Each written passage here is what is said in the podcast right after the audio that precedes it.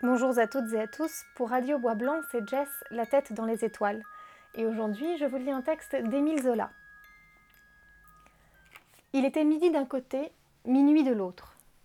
Nos compagnons, qui quittaient un blanc soleil d'avril, continuèrent leur voyage par le plus beau clair de lune qu'on puisse voir.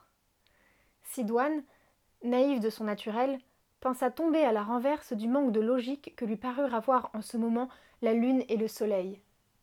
Il leva le nez, considérant les étoiles. Mon mignon, lui cria Médéric dans l'oreille, voici l'instant ou jamais de te vulgariser l'astronomie. L'astronomie est la géographie des astres.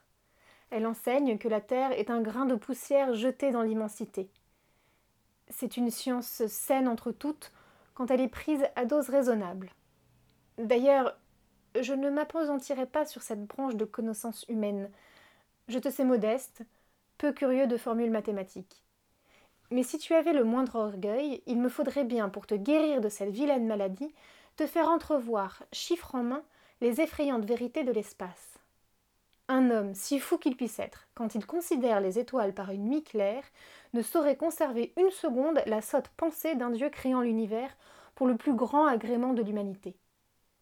Il y a là, au front du ciel, un démenti éternel à ces théories mensongères qui, considérant l'homme seul dans la création, dispose des volontés de Dieu à son égard, comme si Dieu avait à s'occuper uniquement de la terre.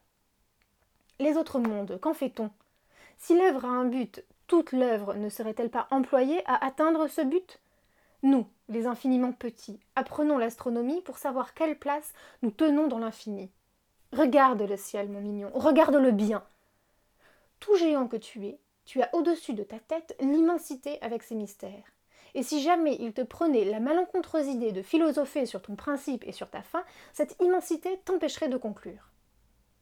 Mon frère Médéric, vulgariser est un joli jeu. J'aimerais apprendre la raison du jour et de la nuit. Voilà d'étranges phénomènes auxquels je n'ai jamais songé. Mon mignon, il en est de même de toutes choses. Nous les voyons sans cesse, sans en savoir le premier mot. Tu me demandes ce que c'est le jour.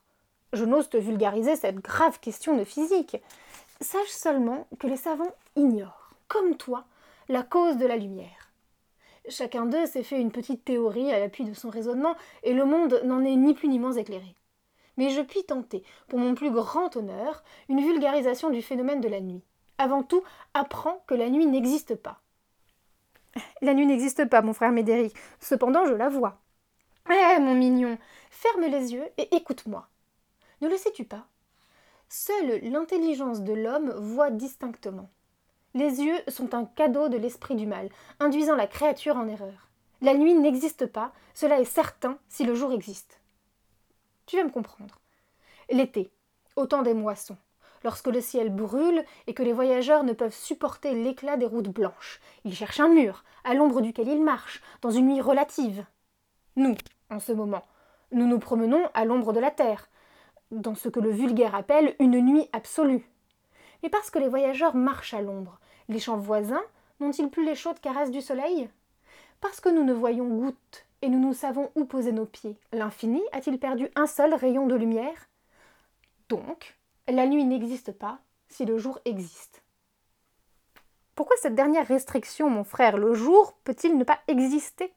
Certes, mon mignon, le jour n'existe pas si la nuit existe. Ah la belle vulgarisation est que je voudrais avoir quelques douzaines d'enfants pour leur faire oublier leurs jouets.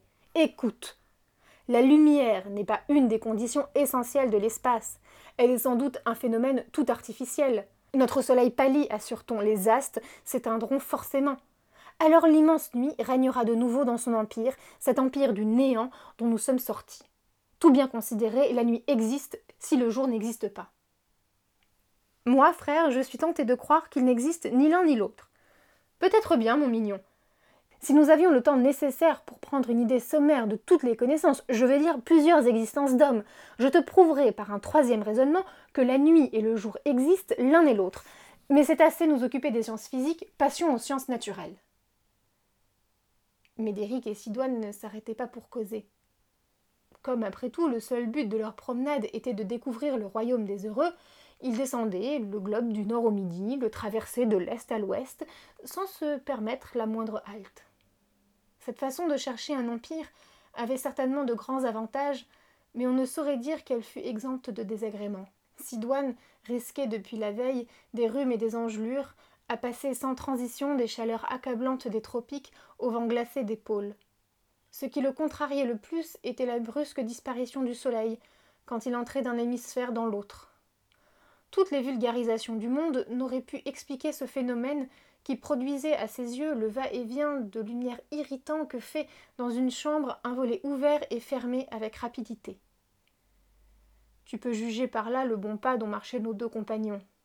Quant à Médéric, voituré à l'aise dans l'oreille de son mignon, plus mollement que sur les coussins de la calèche la mieux suspendue, il s'inquiétait peu des incidents de la route, se garait du froid et du chaud, et d'ailleurs n'était pas écolier à se soucier médiocrement du miroitement du jour et de la nuit. Voilà, c'était Conte à Ninon d'Émile Zola que vous pouvez retrouver dans le recueil du même nom. Je vous retrouve pour ma part à la prochaine lecture et en attendant n'oubliez pas, pendant le confinement pour vous évader un peu, levez les yeux au ciel.